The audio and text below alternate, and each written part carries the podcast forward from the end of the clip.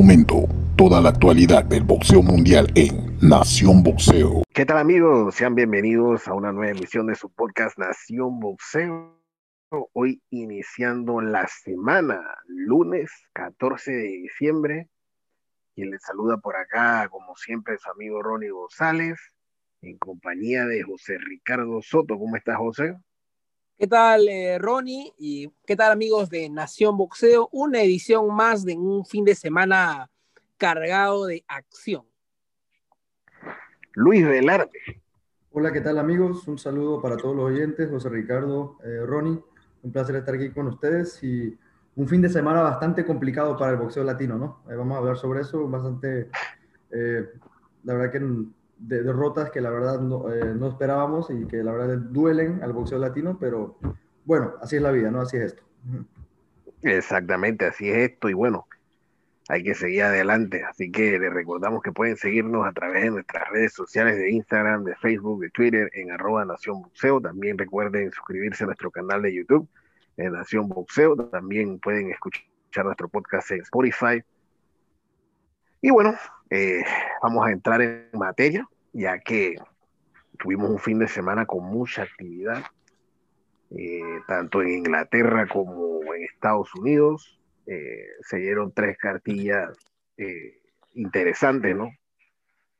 sobre todo, pues, de que a nosotros acá en Panamá nos interesaba el tema de Jaime Arboleda, que buscaba el campeonato mundial, pero bueno, más adelante les vamos a hablar de esa de lo que fue esa pelea de Jaime Alboreda ante Chris Colbert.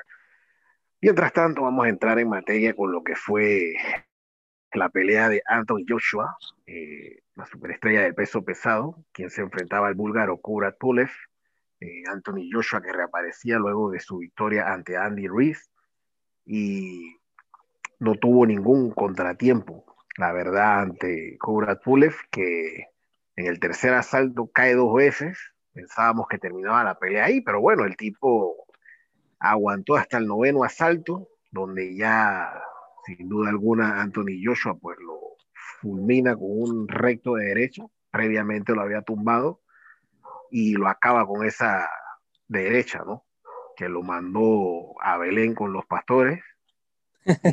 Aprovechando Navidad. Exactamente, le adelantó la Navidad y retuvo sus campeonatos de peso pesado sin ningún problema. Anthony Joshua ahora queda la puerta abierta para una posible mega pelea ante Tyson Fury. Muchachos, ¿qué opinión tienen al respecto? Para mí la, ejecución de Anthony Joshua fue perfecta. Perfecta luego de mandar a la lona a, a Kubrat Pulev se levanta, bastante guapo, y Joshua lo único que hizo fue eh, ponerlo para la foto y ejecutarlo. Un Pulev que la verdad es que no sacaba mucha mano, parecía que quería demostrar a la gente que él sabía aguantar golpe, porque le caían bastantes uppercuts, bastantes ganchos, y el tipo no caía, pero en, en, lugar de responder con golpe, respondía con risa, hablándole a Joshua, acababa el round y creo que recién se animaba a tirarle un golpe a Joshua, bastante sucio Kubrat Pulev no, no fue ese boxeador que yo conocí, ese boxeador que yo pensaba que le iba a intentar hacer este pleito. Pero bueno, eh, buen triunfo al acabar eh, la pelea. Se le consultó a Joshua si quería eh, esa, esa, ese mega combate en el Reino Unido con Tyson Fury y a Joshua se le vio como bastante parco. Estaba, se notaba bastante incómodo, incluso le, tiró la pelota ahí a Eddie Hearn. eso creó mucha suspicacia en la prensa. A tal punto de que el mismo Tyson Fury en redes sociales dijo que, que él sí quería la pelea, que a él no lo veía muy animado. Yo creo que esa pelea se tiene que dar. Anthony Joshua eh, como que vuelve a ser ese noqueador, vuelve a ejecutar a un buen boxeador y lo único que queda, lo único que queda en este momento es esperar esa pelea con Tyson Fury. Así es, José Ricardo. Eh, vimos al Anthony Joshua que estábamos acostumbrados a ver, el noqueador, el que sabe terminar las peleas, el, el ojo del tigre, ¿no? Siempre al final eh, como lo habíamos visto con Povetkin, como lo habíamos visto en, eh, con Vladimir Klitschko, ¿no? ese Anthony Joshua eh, que sabe terminar las peleas de manera espectacular. también pienso que Anthony Joshua es un boxeador más inteligente desde su derrota con, con Andy Ruiz. en su, la segunda pelea con Ruiz lo demostró, ¿no? boxeando de una manera mucho más conservadora. A algunas personas no les gustó, pero yo creo que Anthony Joshua pues hizo lo que tenía que hacer para ganar en esa pelea. Y en esta pelea con todo y que domina a Pulev de una manera clara, eh, fue cauto, ¿no? Como que siempre muy, muy consciente de los golpes que tiraba, eh, lo pensaba bien al momento de tirar los golpes, eh, muy, muy certero a la hora de tirar los golpes, creo que eso lo ayudó, es un boxeador un poco más pensante, me parece a mí. yo creo que la pelea la tuvieron que haber parado en el tercer asalto, Kubrat Pulev cae y varias veces incluso da la espalda, él le da la espalda al, al árbitro, eh, en mi opinión, yo creo que eh, recibe golpes de más. En ningún momento eh, Kubrat Pulev tenía oportunidad de ganar la pelea. Eh, en ningún momento puso mal a Joshua. Y eso que hemos visto que a Joshua lo han puesto mal en peleas que incluso ha ganado, ¿no? Este, lo, lo, puso mal este Povetkin, Klitschko. O sea que Joshua es un, es un tipo que es susceptible a que, a que lo... Dillian White. Dillian White, a que lo, a que lo golpeen, ¿no? Entonces, eso, eso te habla de que en realidad Pulev no, no estuvo a la altura, ¿no? Yo creo que sí hubo fácil seis, cinco o seis asaltos de más. Y bueno, una gran victoria para Anthony Joshua. Yo creo que era una victoria que él necesitaba. A mí nunca me pareció que esta pelea con Pulev era fácil o una pelea o que fuera un retador de poca monta. Yo, yo considero que Pulev es un, un, buen retador. Simplemente Anthony Joshua es muy superior. Eh, en el peso pesado para mí es Anthony Joshua, eh, Tyson Fury. Los demás, de repente Wilder si lo quieren incluir, pero todos los demás están eh, de repente un, un, escalón por debajo, ¿no? O sea, ahí, ahí la verdad que el nivel que, que hay en Inglaterra con esos dos es impresionante. Y esperemos que se pueda dar la pelea. Yo la verdad, cuando vi a, a Joshua, cuando le preguntaron la, por la pelea con, con Fury, lo vi, pero o sea, lo vi asustadísimo. O sea, yo, yo parecía que había visto un muerto, un, un, este, un fantasma, no sé. O sea, a mí no me, no me gustó mucho la, la reacción de Anthony Joshua cuando le preguntan eso. Eh, digo, no estoy diciendo con esto que, que que tipo tenga miedo ni nada. Yo creo que los boxeadores no son, no son miedosos, para ser boxeador no, no puede ser un miedoso, pero no lo veo muy animado pues con la pelea con, con, con, Fury, como comentaba José Ricardo. Esperemos que se dé porque es una pelea que le haría muy bien al boxeo, una pelea que yo creo que una de las peleas más importantes en la historia del boxeo de, de, de Inglaterra, sin lugar a duda. Y bueno, esperamos que no nos vayan a privar de esa, de esa oportunidad de verlo en un buen momento, ¿no? Pasando al siguiente tema, muchachos, el fin de semana apareció el olímpico Robeisi Ramírez, que vence a Brandon Valdés por nocaut.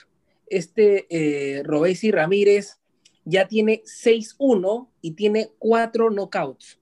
Eh, pese a que tuvo un mal debut como profesional, Robeisi ha sabido reponerse, ha ganado 5 peleas en este año, o sea, no ha perdido tiempo y cada vez está luciendo mejor.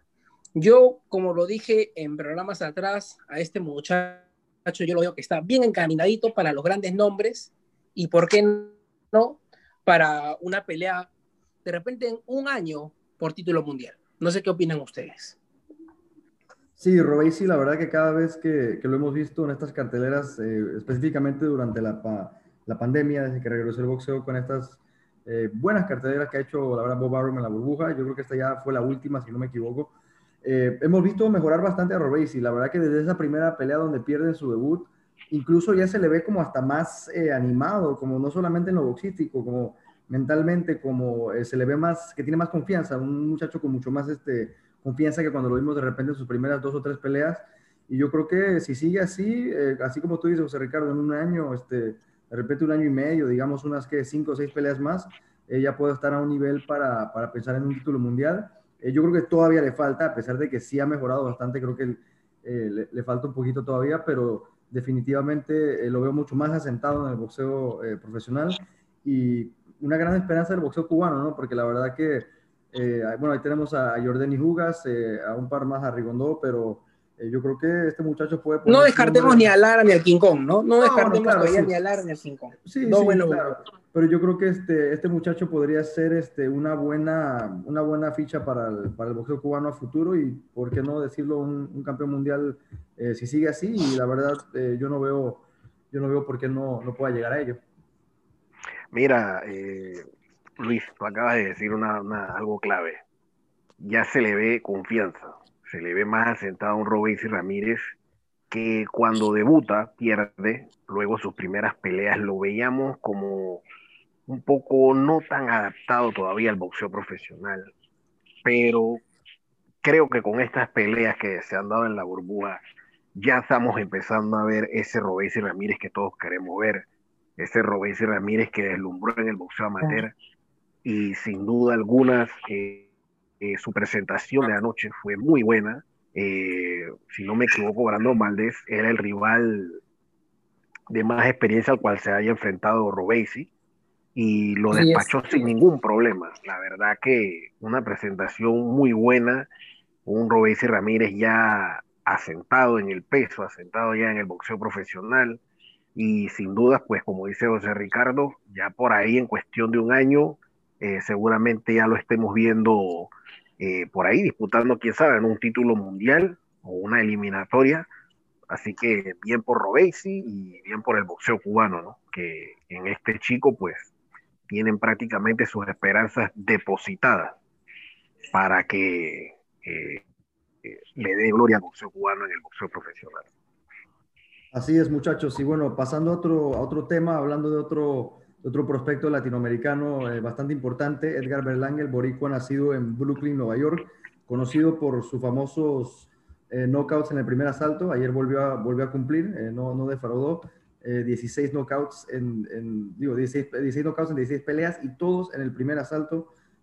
seguramente eh, hay muy pocos casos como Berlanga. Eh, parece que eh, los rivales que le han puesto de repente no son de mayor calidad, pero eso no le quita el mérito de, de noquear a 16 seguidos en el primer asalto, eso no lo hace cualquiera, ¿no? El poder de este muchacho es devastador, la verdad que sí. habría que verlo con, con, mejores rivales, es verdad, o sea, no, no, no nos adelantemos, pero un muchacho con esta, esta pegada demoledora, la verdad que puede llegar lejos, ¿no? Y otra esperanza del boxeo, boxeo boricua, que la verdad ahorita eh, yo creo que necesita, necesita un campeón, le caería bastante bien. Creo que el otro día hablábamos que, si no me equivoco, el único campeón ahorita es Invito Méndez en, el peso, en los pesos más bajos. El único. Eh, sí, imagínate, o sea, y, eso que es en pesos bastante bajos, ¿no? Entonces, Berlanga, yo creo que es una buena esperanza. Eh, ya lo veremos con, con, mejor oposición, pero hasta el momento, fulminante, ¿no? Fulminante de Berlanga. Mira, efectivamente, Luis, un Berlanga que pues va 16-0 con 16 no en el primer asalto, pero hay algo que, que, es realidad, o sea, está bien, es algo de aplaudir, caramba, despachar a 16 rivales en el primer asalto, eso dice algo. Pero cuando tú miras los rivales, y ahí entonces viene la duda, ¿no? Digo, no voy a criticar al muchacho ni decir, digo, apenas es un prospecto que está iniciando, pero yo pienso ya de que su próxima pelea deben de ponerle un rival de mayor, eh, que le dé mayor oposición a este muchacho, para ver realmente eh, de qué es lo que él está hecho, porque digo, despachas a todo el mundo en el primer asalto, sí, pero te han pegado, has pasado el primer asalto, ¿me entiendes? O sea, no hemos visto qué puede pasar con Berlanga después de ese primer asalto, porque realmente la oposición no ha sido buena. Así que yo espero, yo espero de que su próxima pelea le, le pongan un rival de mayor oposición para ver entonces de qué está hecho realmente este muchacho. Si lo despachan el primer asalto, bueno, no se puede hacer nada, pero pienso de que sí deben buscarle a alguien de, mayor renombre a este chico. Sí, bueno, va creo que 15, ¿no? 15 knockouts. Va, 16. Eh, ya? 16, sí. Ok, eh, creo que está 3 de Valero y a, y a cuatro de Ali Raimi, ¿no? Ese eh, boxeador misterioso. Tu amigo, tu amigo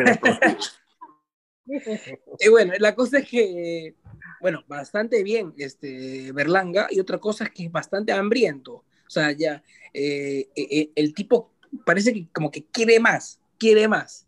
Y, y, otra cosa es que también le gusta hablar mucho, entonces tiene todo como para vender, para ser un rockstar, ¿no? en el boxeo, que, que es muy bueno para él porque se hace como que de más dinero, un boxeador que, que, que, va a generar más dinero y a él también le va a caer más dinero de todas maneras.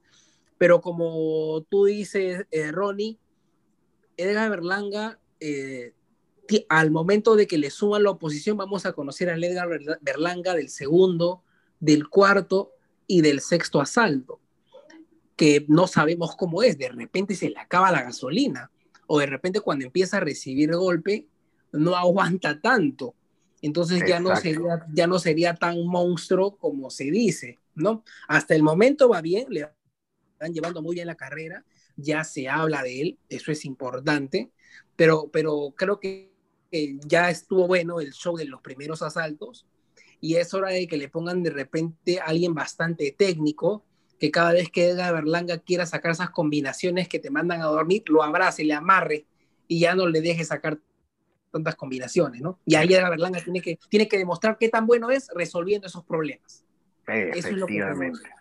Así que, nada, pero bueno, hasta va bien, hasta ahora bien. No, no, nada que reprocharle. Exacto. Vamos a ver, vamos a ver realmente qué es lo que hace Berlanga cuando le suban ya el nivel de los rivales.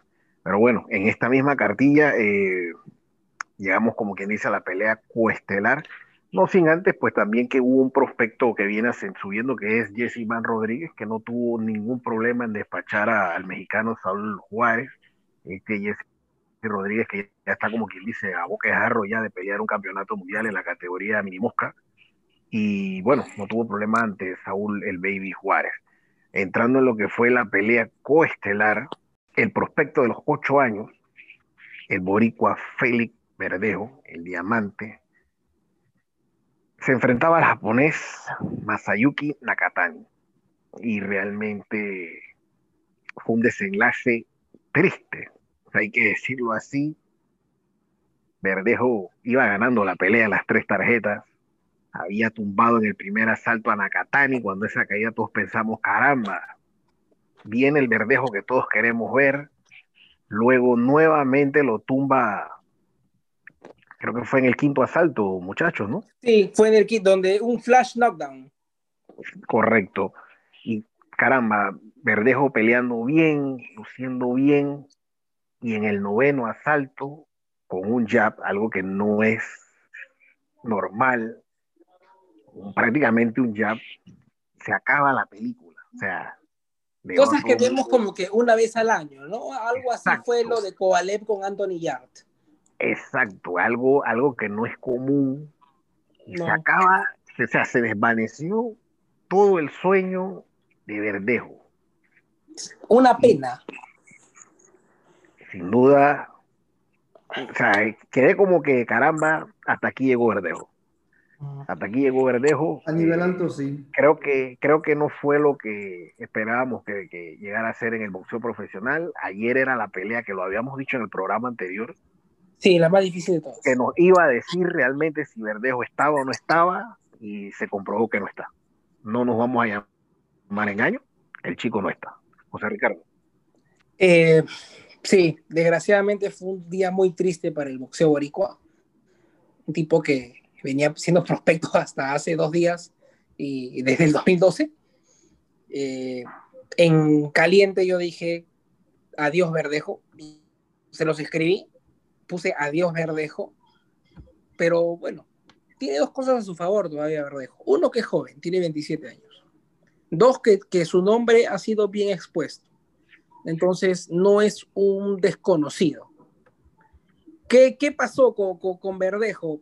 si bien empezó muy bien la pelea desde el primer asalto mandando, las dos veces que ha caído Masayoshi Nakatani a la lona fue el día, de, el día sábado con Verdejo. Ni Teo lo pudo tumbar. Ni, ni, ni, Teófimo. Ok, eso es va uno. Eh, dos, yo no sé qué le pasa a Verdejo siempre después del sexto round, que comienza a bajar la estamina y comienza a recibir más golpes. De ahí, yo creo que en el boxeo tú tienes que ser bastante vivo, bastante vivo. Eh, recuerdo, por ejemplo, bueno, eh, eh, manteniendo la distancia, obviamente, ¿no? ¿no? No solo por el COVID, sino también por la calidad, ¿no? El día que, que, que Sugar Shane Mosley golpea a Floyd Mayweather, lo puso completamente mal, Mayweather amarró la pelea. Amarró la pelea hasta volver en sí y, terminó resolviendo a Sugar Shane Mosley. De ahí, Adrian Bronner en los rounds 4, 3, donde recibía trompadas del chino Maidana, amarró. No ganó la pelea, pero la, última parte, el último tercio le habrá ganado dos y quizás los tres rounds al chino Maidana. Eso es viveza, amarrar, saber sobrevivir. Verdejo no sabe hacer eso. No sabe. Cuando Masayoshi Nakatani comenzó a golpear en el octavo, noveno, Verdejo no amarraba, seguía cruzando. Masayoshi estaba entero, Verdejo ya se le veía cansado y seguía cruzando golpes. Yo decía, ¿a qué hora amarras? ¿A qué, hora abrazas a Masayoshi?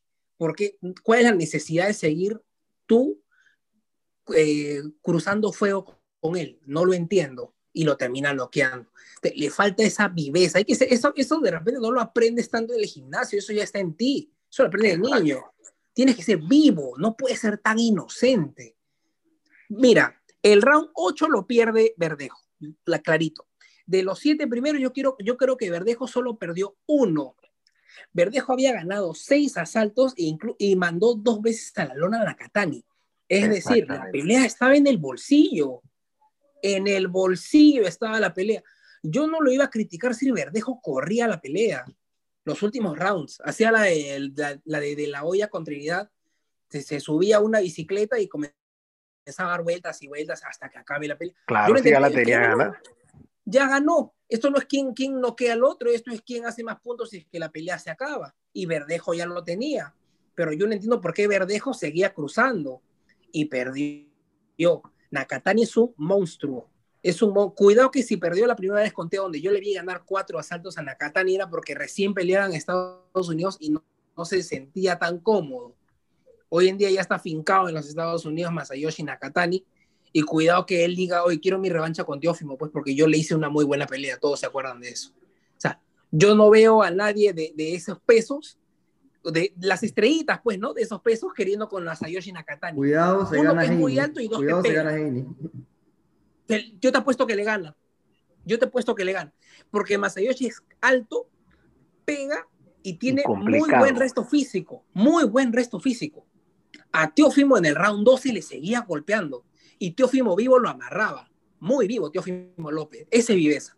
Increíblemente que Teófimo con sus 22 años sea más vivo que el que tiene 27, 28. Increíblemente. Pero bueno, eso ya está en Félix Verdejo. Tontamente, Correcto. sí, tontamente sí. Verdejo iba ganando, sí, si la pelea, a ver, eh, si era round 8, obviamente ganaba Verdejo, porque, pero, pero esto era 10 Masayoshi no dejó de tirar golpes y lo terminó noqueando. Bien por Nakatani, yo quisiera seguirlo viendo. Y para mí, para terminar, eh, yo creo que la carrera de Verdejo, yo lo dije en, en caliente de adiós Verdejo. Lo triste sería que él diga hoy o mañana diga me retiro y que en tres años digo vuelvo. Eso sería muy peligroso para su vida. No me gustaría eso.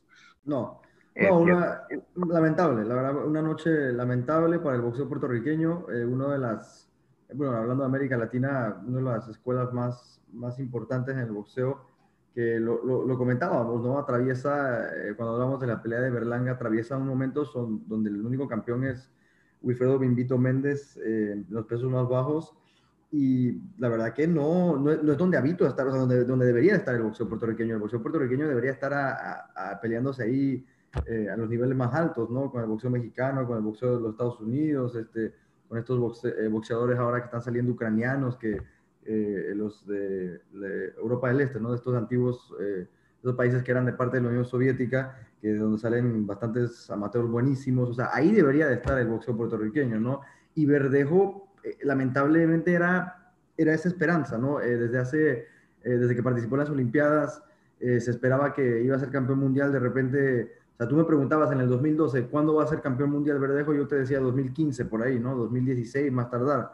O sea, lo comparaba mucho con Oscar Valdés y la verdad, si uno ve lo que, lo que han hecho los dos, pues no, en cuanto a nivel profesional, no, no hay comparación, ¿no? El futuro del boxeo todavía no es el número uno, pero yo creo que si es que su carrera sigue así, es un, una cuestión de tiempo, ¿no? Shakur Stevenson eh, derrota a Toka Khan Clary una pelea donde Clay parecía que no quería estar ahí, bastante discreto, un boxeador que, que, el que lo vio antes sabe que no es malo, es una muy buena oposición, pero se vio completamente frustrado al ver que Shakur anulaba todos sus ataques y aún así, pues en lugar de intentar más, simplemente como que quería no ser noqueado. Y Shakur, como siempre, buenos golpes al cuerpo, combinaba arriba, intocable, ganó todos los asaltos. Lo único que yo le pediría a Shakur son dos cosas. Uno, de repente, como que ya aspirar a los, a los grandes campeones de, de, la división, ese es uno, por ahí está el Yoyo, por ahí está el Alacrán. Y otro es de repente quitarle el piloto automático. Yo creo que Shakur puede acabar la pelea en mitad de tiempo. Yo creo que si él quería lo acababa antes, pero lo vio fácil y simplemente decidió irse por las 12 rondas. ¿Qué dicen muchachos? Sí, Shakur Stevenson, la verdad que es un deleite verlo pelear, ¿no? Eh, mucha gente por ahí, por ahí vi unos comentarios que decían, sí, pero es que no tiene poder, no, no queda. Hey, Shakur Stevenson es un artista de ring que no tiene que noquear siempre espectacularmente para hacer lo que es el futuro del boxeo. O sea, ayer simplemente lo que hizo fue que dio una demostración eh, de la diferencia entre niveles que había entre Shakur Stevenson y Toka Clary, que no es un pintado en la pared, o sea, Toka Clary era un rival digno, sí no del más alto nivel, pero un rival digno, y prácticamente Shakur Stevenson le pasó por encima en técnica, en, en efectividad de golpes, en... Una cosa que me encanta de Shakur Stevenson es que es tan eh, certero con sus golpes, eh, conecta prácticamente la mayoría de los golpes que, que, que lanza, es un tipo, es, es, un artista, la verdad. Yo a veces hasta cuando veo a Shakur Stevenson hasta pienso, wow, espero que no no quede tan temprano porque yo en realidad quiero verlo pelear, ¿no? O sea, quiero verlo, quiero verlo hacer, quiero ver su concierto. Para mí cada pelea de Shakur Stevenson es como un concierto. Mi favorita hasta el momento sigue siendo eh, la, que tuvo con el Pitufo Díaz, ¿no? Que prácticamente le dio un baile, ahí sí un rival ya de mucho más alto nivel, ¿no? Eh, a Jovet González, o sea, es un tipo que no tiene, no tiene techo. Yo creo que si sigue así va a llegar muy, muy lejos en este deporte incluso podría ser uno, del, eh, para mí, el mejor de esta generación. Eh, vamos a ver este, hasta dónde llega. Eh, y bueno, ahora yo creo que ya 130 libras ya está listo para ir por un título, ¿no? Como comentaban, ahí está Jojo, ahí está Miguel, Miguel Berchelt, hay, hay, bastante competencia. Así que yo creo que sería bastante interesante. Y en mi opinión, a todos se los gana. Shakur Stevenson. Para mí, Shakur Stevenson ya está listo para, para, todos los campeones y en este momento se los gana. Mira, sin dudas, ustedes lo han dicho todo, o sea, una presentación, recordemos que, que Shakur entró de suplente, eh, ya que la pelea estelar era la de Valdés con Merchel, y él se le busca a este rival, eh, Cleary, y la verdad que no tuvo problemas, o sea, se fue a la distancia sí, y yo pienso que está bien, que está bien porque eh, a veces lo, no es bueno que los boxeadores ganen sus peleas tan rápido, siempre es bueno que ellos busquen fondo Ahora, Clary no es que tampoco sea un, manco, ¿no? Es un buen boxeador, pero sencillamente. Es un buen boxeador. Shakur eh, es otra liga. Shakur es otra liga y sin duda, pues eh, esperemos ya de que su próxima pelea sea titular. De por ahí se habla de que va con el ganador de, de Carl Frampton y Jamie Henry. Así que. Sí, sí, sí, sí. excelente. Eso es, lo que, eso es hasta este momento lo que tengo eh, entendido de que él va con el ganador de esa pelea que casualmente se va a dar el próximo mes de enero, por ahí a mediados 17, por ahí 18 de enero allá en Inglaterra. Así que se supone que Shakur va con el ganador de esa pelea, así que ojalá vaya es lo más seguro. ¿no? Sí, ojalá esté ahí en primera fila, ojalá. Exacto, así que lo más seguro que eh, ya su siguiente pelea pues sea un combate titular y que no tengo la menor duda de que lo veremos también reinar en la categoría superpluma a esta nueva estrella del boxeo profesional. Increíble, ¿no? Ver a alguien tan bueno como Tokagan Clary, porque me parece que es un muy buen boxeador, que lo tenía frente a Shakur y no sabía qué hacer. Cuando se animaba, Shakur no estaba gratis. Entonces ahí decía, por eso no quiere salir, porque si él sale no lo va a encontrar y se va a llevar golpe. O sea, qué difícil decisión para alguien como él cuando enfrentas a alguien tan calidoso como Shakur Stevenson, ¿no? Es fantástico, fantástico. sí. Bueno, muchachos, nos trasladamos a Connecticut, a la cartelera de PBC que fue en el Mohegan Sun, en, en Uncasville, Connecticut, eh, donde, bueno, la pelea estelar del panameño Jaime Arboleda, ya hablaremos de eso en un, en un momentito. Eh, pero bueno, primero ahí también vimos un par de, prospectos buenos, eh, empezando con Richard, eh, Richardson Hitchens, que es de la cuadra de, de, Floyd Mayweather, de Mayweather Promotions, que se enfrentó al dominicano Algenis Méndez, que todos lo conocemos, ¿no? Un veteranazo Algenis Méndez, siempre una buena prueba, yo pienso, para un prospecto enfrentar a, a tipos como Algenis Méndez. Hitchens tiene récord de 12-0 con 5 knockouts, ya después de su triunfo el sábado. Y bueno, una pelea que se le complicó un poco a, a Hitchens, eh, al final de cuentas fue de edición dividida. Yo sí vi ganar a Hitchens y si bien la pelea fue un poco más este, cerrada de lo que habíamos, de de lo que uno podría pensar, creo que sí mere, merecidamente gana. Y bueno, vuelvo y repito, ¿no? Ante un rival difícil como Méndez, eh, Hitchens tiene apenas 23 años, eh, nacido en Brooklyn, Nueva York. Y bueno, yo creo que tiene un buen futuro. seguramente tendrá muchas cosas que mejorar porque, digo, siempre, siempre es así. Pero bueno, también si se quiere acercar ahí a los, a los, este, a los, a los campeonatos, ahí estaría complicado, ¿no? Ese peso es, es bastante complicado. Pero bueno, eh, yo creo que yo le doy el, beneficio de la duda y creo que me quedo con una actuación positiva por parte de Hitchens ayer. No sé cómo la vieron ustedes, muchachos.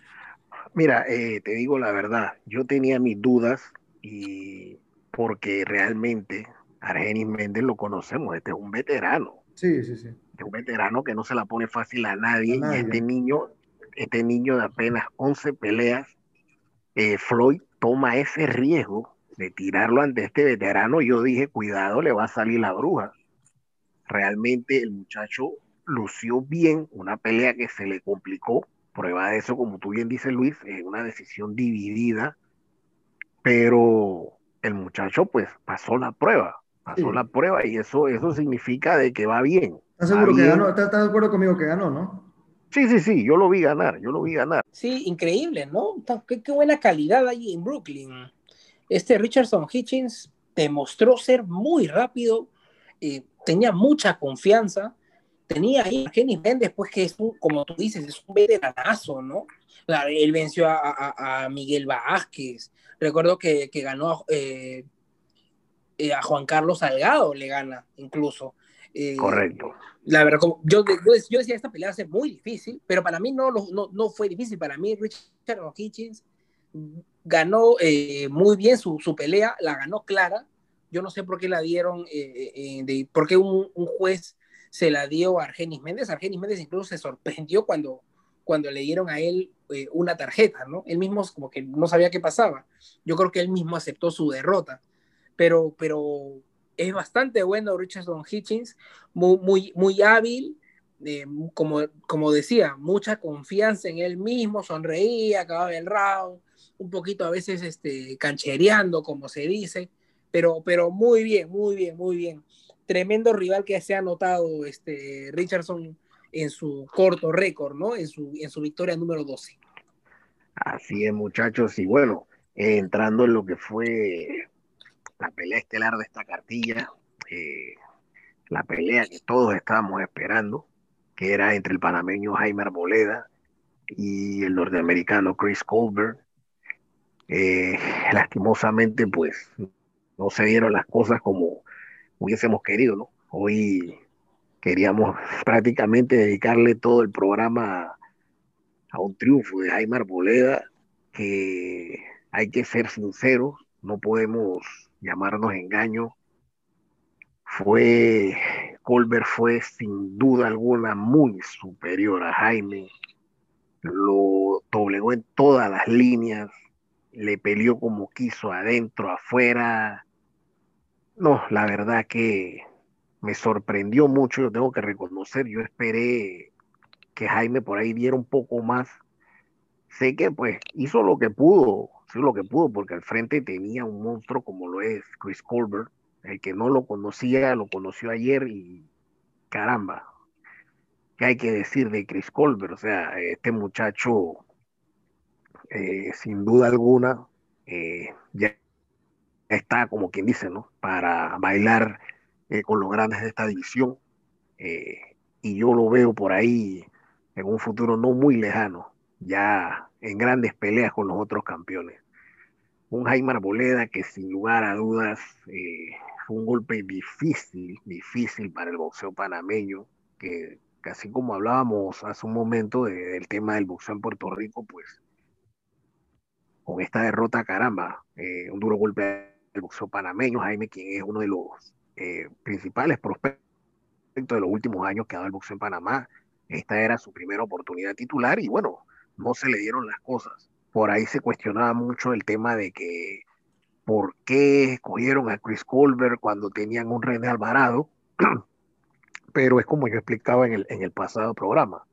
Eh, yo pienso de que aquí fue el tema de la oferta económica. Yo pienso de que la oferta económica que se le hizo fue muy buena. Sus manejadores eh, no la iban a dejar pasar.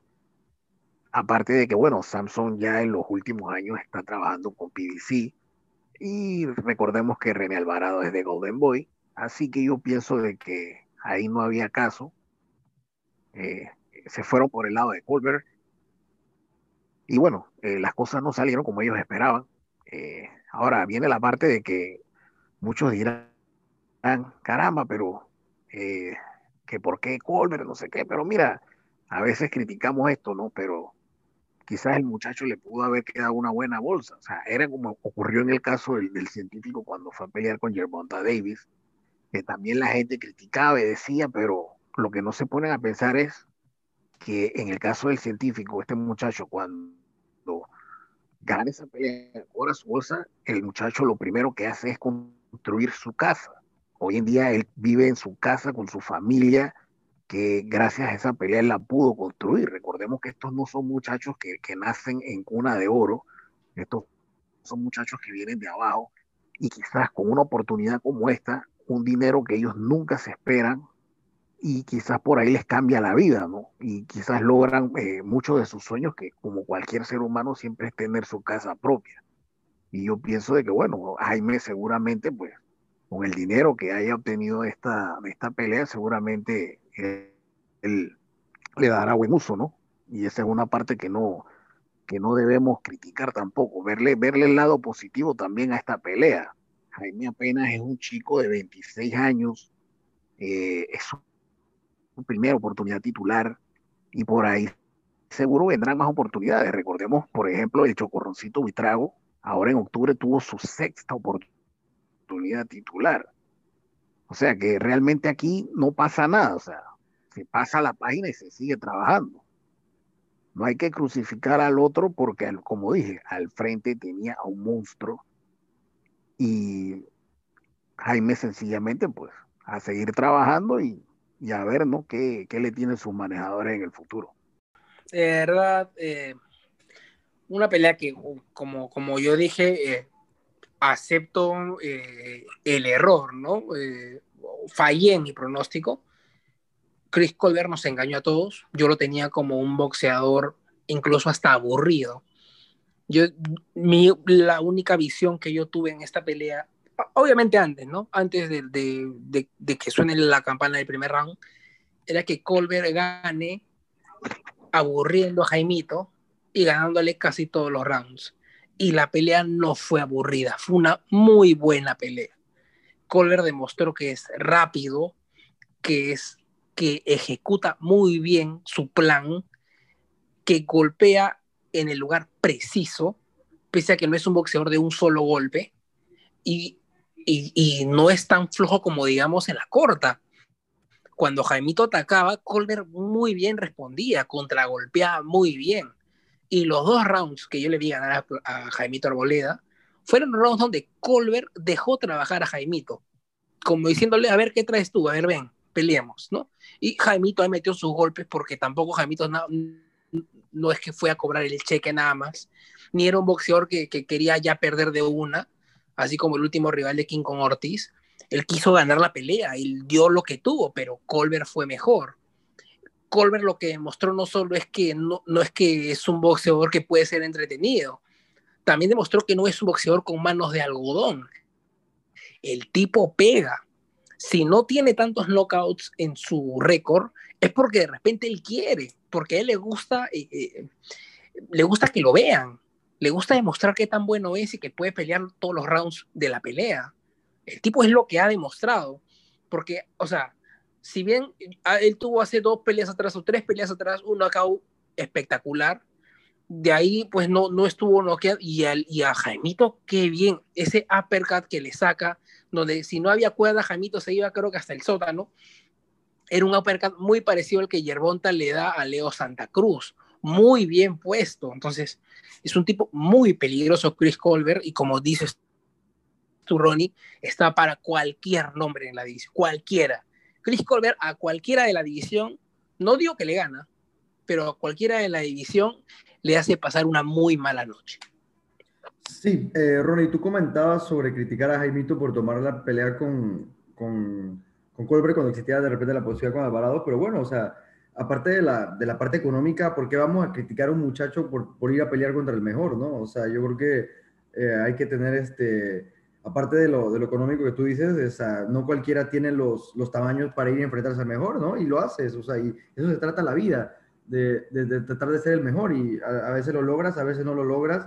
Y yo pienso que Jaime Arboleda eh, merece todo el respeto de, de, todos los panameños y de todos los, los, aficionados de boxeo porque el tipo fue y pues, simplemente se encontró contra un monstruo, o sea, un fuera de serie en el sentido de que yo la verdad no, no, no me acuerdo, o sea, no, nunca había visto un Chris, o sea, yo me acuerdo de la pelea con Jerrell, sí, sí, le ganó claro a Jerrell, sí, pero no fue este Chris Colbert, o sea, o sea, a pesar de que sabíamos que era bueno, eh, yo la verdad creo que, bueno, en, mi, en mi, este, en mi caso, eh, eh, yo sí veía muy complicado que pudiera ganar Jaime, pero, o sea, le daba cierta posibilidad, digo, por la pegada y por el hecho de que yo pensaba que Colbert no era tan bueno, o sea, pero el tipo de verdad que demostró que él está, o sea, está para la élite del boxeo, o sea, como dice José Ricardo, en esa, en esa división hay hay, hay, hay, campeones bastante complicados como Jojo Díaz, como Miguel Berchel, o sea, habría que ver si les gana, pero eh, Jamel Herring, pero digo, de que el tipo va a estar ahí, eh, créanme que el tipo tiene la calidad para, para complicarle la vida a cualquiera, o sea, es un tipo que eh, yo lo tenía catalogado hasta cierto punto como un estilista aburrido, ¿no? Como un tipo que no, incluso decía, no veo cómo de repente pudiera noquear a Jaimito, eh, incluso porque, más, porque Jaime es, más, grande que él, o sea, Jaime es más grande que él todavía. Y el tipo, la verdad que me sorprendió, o sea, la verdad yo quedé impresionado con Chris Colbert, quiero volver a verlo, o sea, la próxima vez que escuche pelea Chris Colbert, créeme que voy a, voy a decir, wow, ok, vamos a ver esto, porque la verdad que Chris Colbert eh, no es un estilista aburrido, como yo lo pensaba, como de repente esa pelea enredada con Jerrell eh, te puede hacer pensar. Lo vimos eh, de la manera brutal que noqueó a Miguel Beltrán, que Miguel Beltrán, vaya, digo, no es elite, pero digo, Miguel Beltrán es un tipo que, digo, que siempre ha tenido una carrera bastante decente, ¿no? Así que es un tipo, wow, la verdad que así como pensé que de repente no era tan bueno, tengo que aceptar que, que sí lo es. O sea, es, es un tipo que Mm, eh, no sé si cómo ande del peso, de repente si sube a las 135 libras ya es, otro, ya es otra cosa, pero mientras se mantenga en, 130, eh, tiene para largo. Yo creo que hay campeón para rato. Ahora, él es el campeón interino de la AMB, si no me equivoco, ¿no? Entonces, Correcto. ahora, por, la verdad, yo, yo, yo, tengo que ser muy honesto, si en, en, todo caso que lo pongan a pelear con Alvarado, yo veo una pelea muy complicada para Alvarado, la verdad, o sea, yo veo difícil que Alvarado pueda eh, superar a Chris Colbert. Yo creo que va a ganar Colbert. Sí, sí. Colbert porque, porque, creo que Alvarado también es campeón ahí de la MB, ¿no? Entonces podría ser una, una pelea eh, posible que se pudiera dar. Y wow, sería bastante complicado, ¿no? Bastante complicado. Y bueno, eh, en cuanto a Jaimito y lo que puede hacer en un futuro, yo creo que todavía tiene una muy buena edad para seguir boxeando. El hecho, lo mismo que decíamos de Verdejo, el hecho de que tú no vayas a estar peleando con campeones mundiales todo el tiempo y con rankeados de top 5, no significa que tú no puedas tener una carrera boxística fructífera, ganar tu buen dinero, este, ser un tipo eh, que esté en las buenas carteleras. Eso no, una derrota no te quita eso. Eh, ni la derrota con Ricky Dulay se la quitó, ni esta derrota con, con Chris Colbert lo va a hacer. Y el tipo tiene que pensar positivamente, ¿no? El otro día lo comentaba, tiene, tiene una hija, tiene cosas, tiene personas en quien pensar y seguramente va a ser inteligente y sabrá que haciendo un par de ajustes él puede seguir teniendo una carrera boxística fructífera. No creo que esté muy golpeado. Ah, digo, sí lo golpearon bastante el sábado, pero yo creo que todavía puede haber Jaimito para rato en un nivel decente de boxeo. Fue un knockout este, también de cansancio, ¿no? Se veía Jaimito que ya no, está, ya no daba. Eh, y, un Chris Colbert que seguía, seguía golpeando. Había dosificado muy bien su aire. Así que para mí la carrera de Jaimito sigue, es joven y tiene muchas cualidades para, para, para seguir, ¿no? no es que sea un boxeador gastado, eh, no pasa nada. Para mí, eh, Jaimito perdió con una de las más grandes apariciones de este año, creo yo. En sí la pelea, a mí me sorprendió algo. Cómo, o sea, uno conoce a Jaime, Jaime pega, pero a mí me sorprendió ver que Colbert llegó al momento de que prácticamente se estaba burlando de Jaime en una hasta le sacó la lengua. Yo me quedé, Dios mío, ¿esto qué es?